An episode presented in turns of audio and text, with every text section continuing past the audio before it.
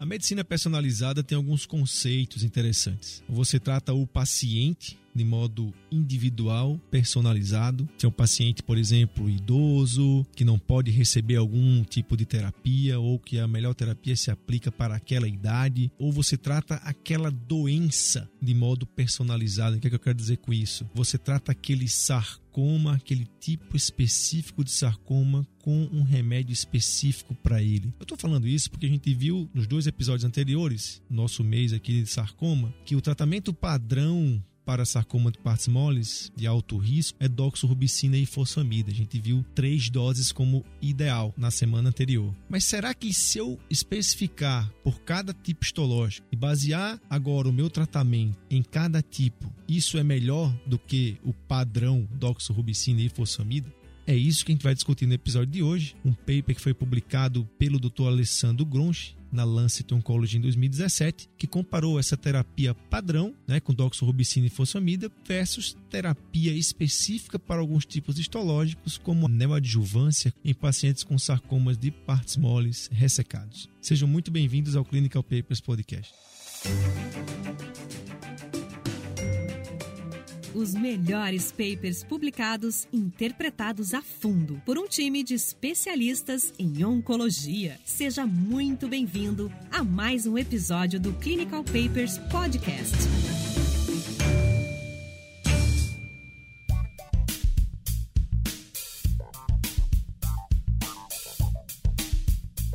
Ô Tiago, eu queria começar esse episódio falando um pouco do primeiro autor, o Alessandro Gronchi. É, imagina um italiano típico, assim, aquele cara todo engomadinho, com aqueles nó de gravata diferente e tal. A gente acompanha muito, né, o doutor Alessandro nos congressos e os artigos que ele publica. Hoje são pessoas bem é, em ascensão, né, em, bem em notoriedade nesse mundo de sarcomas. É o doutor Alexandre Gronchi, da Itália a doutora Sylvie Bonvalot, da França, a gente vai discutir um paper dela, e alguns americanos, o Rafael Polo, que já está mais meio aposentado, mas publicou muito em sarcomas. Esse trabalho é do Alessandro Gronchi, tem que prestar atenção nisso. A única coisa que eu vou falar antes da gente começar é que o doutor Alessandro Gronchi ele é muito empolgado com quimioterapia para sarcoma. E a gente vai ver no desenho desse trabalho o reflexo dessa empolgação. Né? Tiago, a introdução é com você. Na verdade, esse trabalho, quando a gente senta e observa meio que o schedule do negócio já começa a dar medo, né? Porque a gente está falando aí de uma doença que é, digamos que, incomum historicamente a gente sempre teve dificuldade de recrutar paciente para esses tratamentos, eh, estudos de doença localizada. E aqui, o que o excelentíssimo Gronchi e seu grupo quer fazer, na verdade, é direcionar o tratamento em cada um dos subgrupos. Então aqui a gente vai pegar uma doença em comum, a gente vai dividir nos seus subgrupos dessa doença em comum e tratar direcionado ou conforme tratamento padrão, digamos assim, com IFO e DOXO. Como era de se esperar, então esse vai ser um estudo multicêntrico, incluindo aí os 32 hospitais na Itália, na Espanha, na França e na Polônia. Obviamente tem que ter muito centro para recrutar esses pacientes, visto que não é uma doença que é vista, enfim, em grande quantidade em centros menores. O que acontece, o que a gente está vendo aqui nesses episódios desse meio de sarcoma, é que os sarcomas, eles compreendem muitos tipos histológicos. Mas seria quase impossível você fazer um trabalho prospectivo randomizado abordando cada tipo histológico. É uma doença rara, é complicado. Você vê que um trabalho desse ele é multicêntrico, né, em vários países para tentar juntar um N que dê o resultado. Então, o que vem sendo feito é tratando os sarcomas de uma maneira mais ampla, homogênea, baseado em quatro fatores clínico-patológicos. O primeiro é o tamanho, então tumores maiores, a gente sabe que tem uma maior capacidade de metástase, por isso eles têm, é, vamos dizer, uma maior suscetibilidade à quimioterapia ou uma indicação melhor. Os tumores mais profundos, né, localizados em compartimentos musculares ou até lá, retoperitoneais, por exemplo. A gente tem a localização, tem tumores que são da mesma histologia, mas com localizações diferentes que respondem distintamente à quimio. Então a gente considera, por exemplo, que tumores de membro respondem melhor à quimioterapia e o grau histológico, tumores de alto grau, intermediário ou alto, dependendo da classificação. Só para vocês terem uma ideia, se a gente pegar um tumor que tem mais de 5 centímetros, profundo, de alto grau na coxa, esse paciente que tem esse tumor ele tem uma chance de desenvolver metástase maior do que 40% a 50%. Né? Tem estudos mostrando até 58% se esse tumor é maior do que 10 centímetros. Então, esse grupo de tumores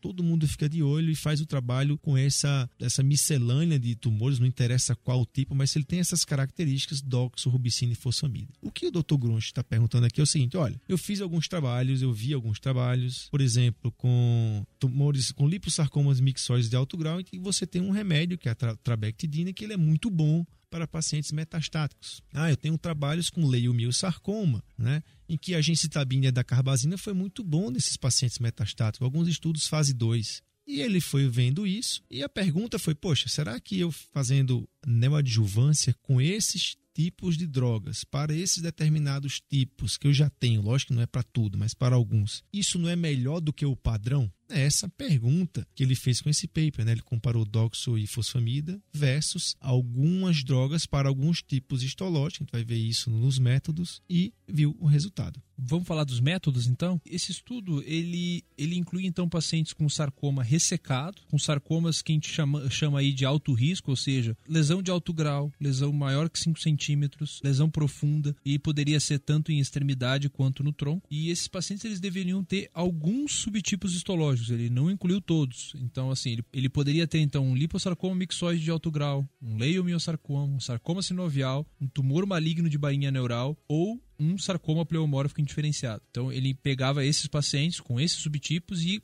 ele era randomizado para o tratamento padrão, que na verdade não era nem doxo, era epirubicina e ifosfamida, ou ele randomizava esse paciente para um tratamento direcionado o tratamento Taylor. E aí o tratamento direcionado ele era individualizado para cada um desses subtipos. É, lembrar também, Tiago, que a gente sabe do papel da radioterapia para sarcoma, e aqui lembrando a ideia aqui, e o Dr. Gronch ele defende muito isso, é a neoadjuvância com quimioterapia. Às vezes ele abre até mão da radioterapia para fazer com que o paciente faça essa quimioterapia primeiro. Isso é um assunto bem interessante. Quem sabe a gente traz um paper para falar sobre isso. Mas o que ele viu aqui também é que, por exemplo, alguns tumores se tornava muito tóxica essa relação de radioterapia neoadjuvante junto com essa quimioterapia. Então, alguns tumores não foi possível fazer isso. Então, a quimioterapia era jogada para depois. Então, por exemplo, os pacientes que tinham leiomiosarcoma, né, ou sarcoma pleomórfico, ou sarcoma mixoide de alto grau, em que se previu caramba, a gente vai ter que fazer essa radioterapia antes, porque é um tumor muito grande, porque tem um risco de perda de membro, etc. Ele não entrou no estudo, porque esses pacientes não conseguiriam fazer a radioterapia junto com suas respectivas drogas, que não a doxif.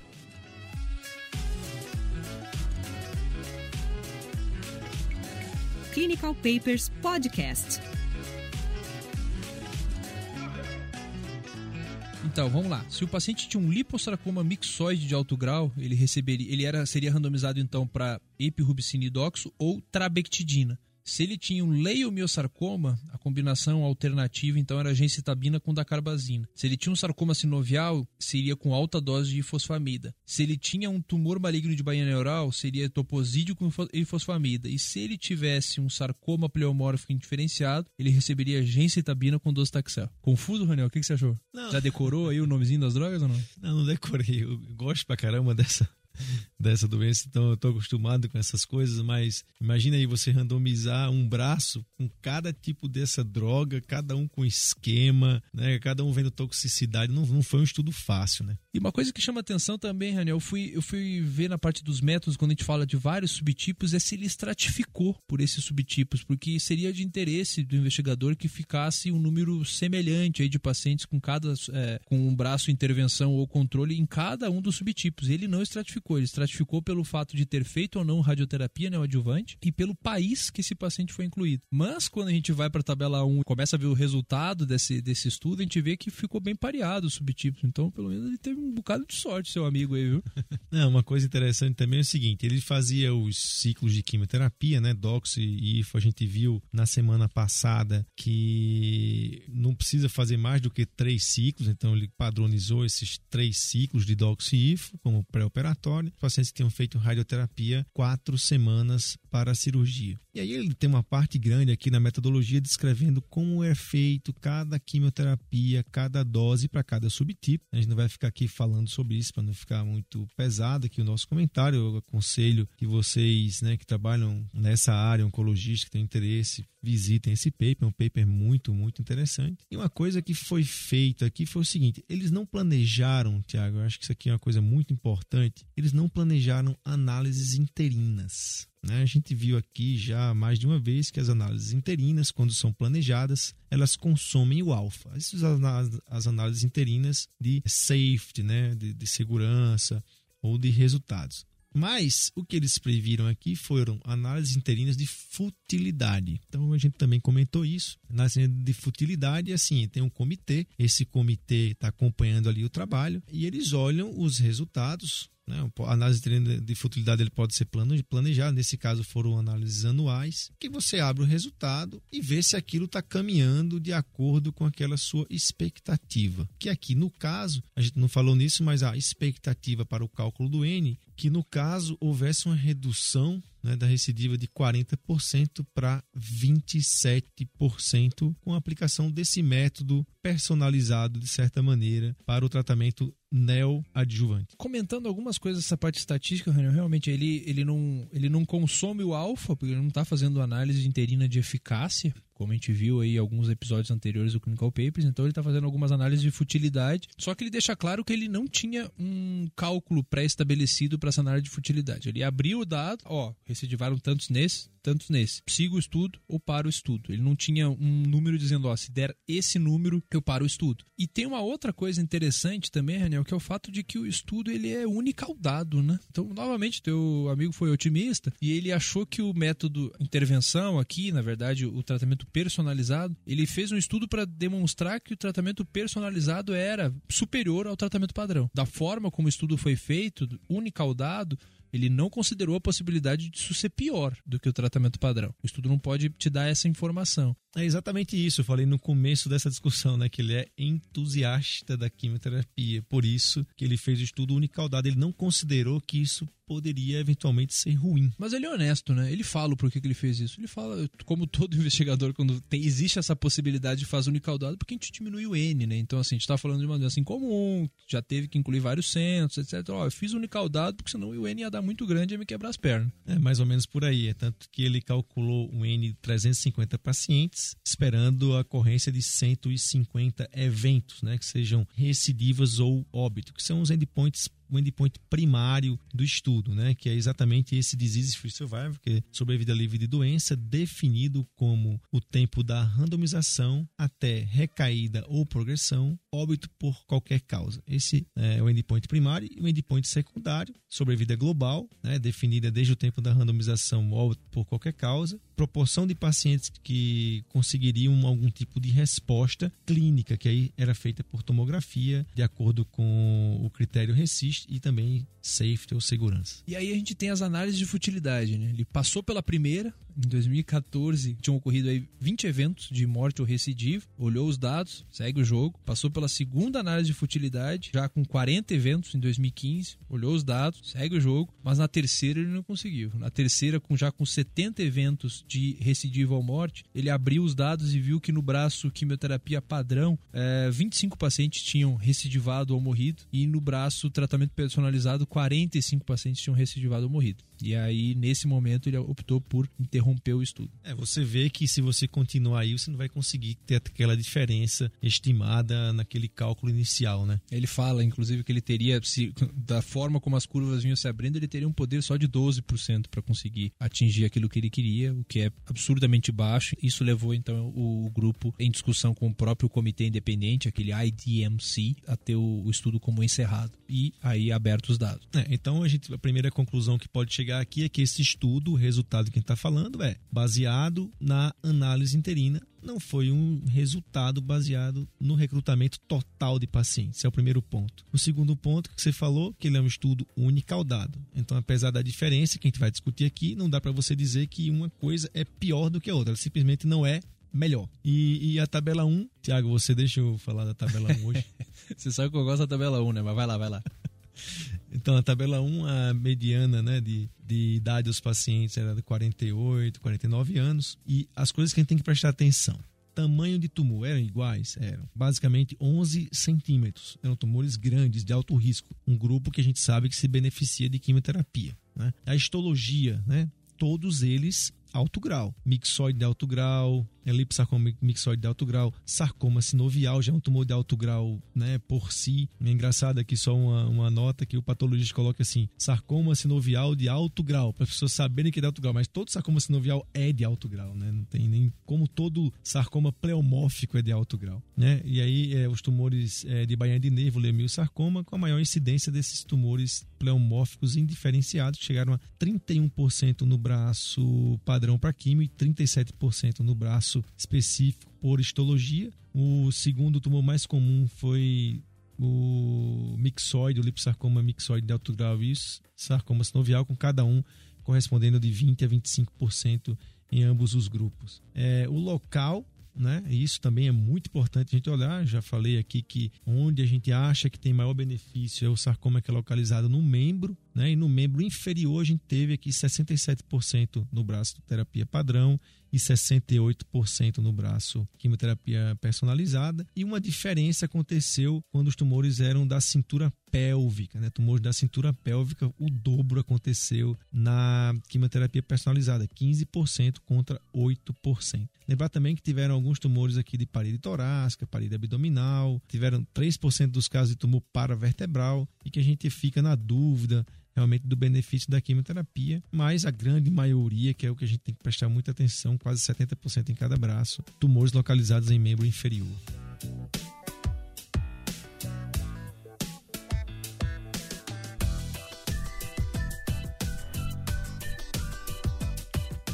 É, Tiago, e só para terminar aqui a minha participação na tabela, o follow-up desse estudo foi muito pequeno, né? A média de follow-up né, foi 12,3 meses, um ano de mediana de follow-up. É, então, tudo que a gente vê aqui de mediana de 40, 46 meses são estimativas por Kaplan-Meier. E ele descreve muito bem quais foram os pacientes censurados, por que foram censurados. É uma descrição bem interessante aqui também nos resultados. É, quando a gente vai olhar o resultado dessas estimativas feitas por Kaplan-Meier, a gente vê que a sobrevida livre de doença em 46 meses foi de 62% no braço quimioterapia padrão, com ifosfamida e epirubicina, e de 38% no braço tratamento direcionado. Quando a gente vai para sobrevida global em 46 meses, a estimativa foi de 89% no grupo quimioterapia padrão versus 64% no grupo tratamento direcionado. Então, aquilo que a gente está falando, né? numericamente foram bem inferior em ambos os desfechos, só que é um estudo unicaudado. A gente não pode dizer que do ponto de vista estatístico foi inferior. A gente olha as curvas, elas estão abaixo, mas foi um estudo que foi desenhado apenas para demonstrar se esse tratamento alternativo era superior. Não foi definitivamente superior.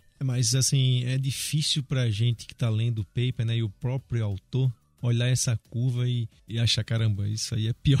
Né?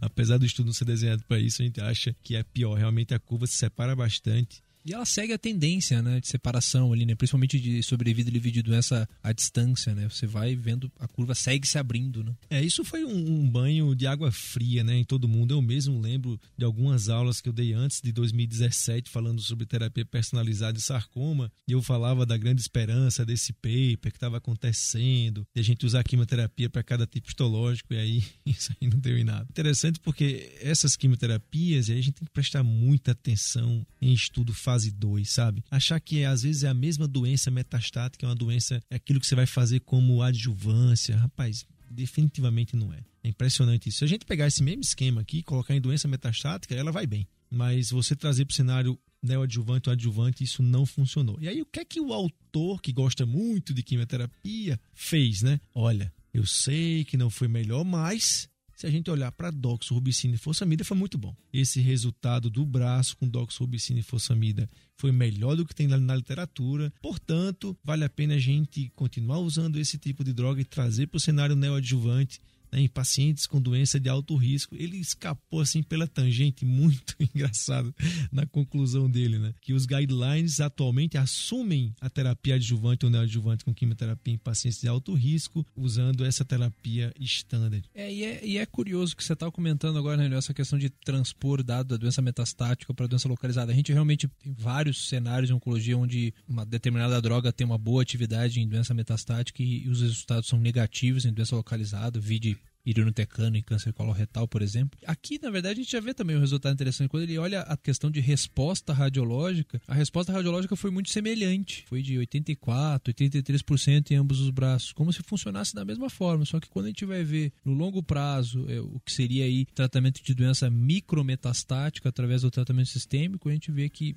numericamente foi muito inferior o braço Taylor Treatment, ou seja, parece que o macro funciona do mesmo jeito, mas o micro o negócio foi pior, né? É, ele, ele comenta que isso pode ter acontecido por conta que a gente não sabe a dose correta ainda nesse cenário, né, de, de neoadjuvância ou adjuvância, que as doses que a gente tentou transpor para cá foram doses utilizadas em doença metastática, enfim. Mas o que a gente tem hoje para sarcoma é isso. Essas terapias terminam entrando como segundas linhas em doença metastática. Acho que seria bom até a gente chamar o Dr. Carlos Zic para vir aqui conversar um pouco para a gente sobre Eita, isso aí. Tá, Dizicão?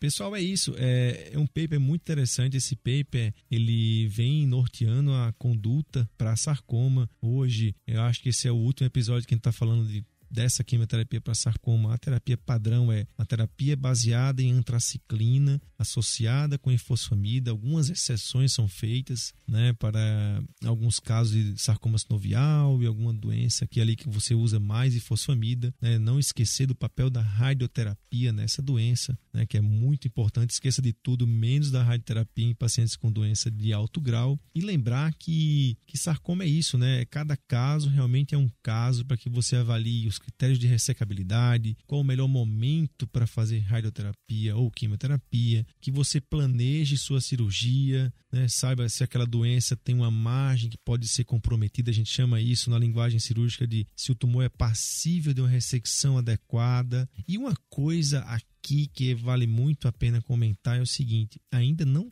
tem definição, por exemplo, e a gente puxou desse paper aqui, o autor não fala isso, mas trazendo um pouco para a prática clínica, a gente usa às vezes pouca quimioterapia nesse cenário adjuvante para lesões, por exemplo, paravertebrais e até retroperitoneais. Depende muito do seu oncologista, depende muito da doença. O que eu posso dizer aqui assim, é uma prática muito usada, principalmente para pacientes jovens com tumores grandes de alto grau profundos, localizados principalmente em membros e cinturas escapulares e pélvicas. Parede torácica, região lombar, reto peritônio ainda é controverso. A gente um dia vai voltar com esse assunto aqui, quem sabe convidando algum colega para engrandecer a discussão, né, Tiago? Mas sarcoma é isso, eu acho que valeu a pena esses três episódios que a gente falou de quimioterapia aqui para vocês. Na próxima semana a gente vai trazer um paper falando sobre tumor desmoide, a gente termina esse mês de sarcoma. Tumor desmoide é uma coisa muito interessante que vai dar muito o que falar, é um paper bem inovador e que a gente vai estar aqui semana que vem. Acho que é isso aí, pessoal. O ano é de 2020, mas quando precisar fazer quimioterapia adjuvante para sarcoma, é ifidoxo mesmo que temos. E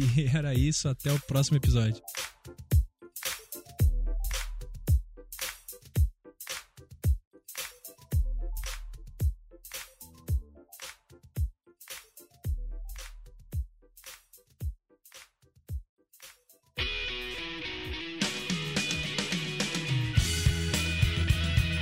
Você ouviu Clinical Papers Podcast. A medicina que você faz hoje pode não ser a de amanhã. Mantenha-se atualizado com o Clinical Papers Podcast.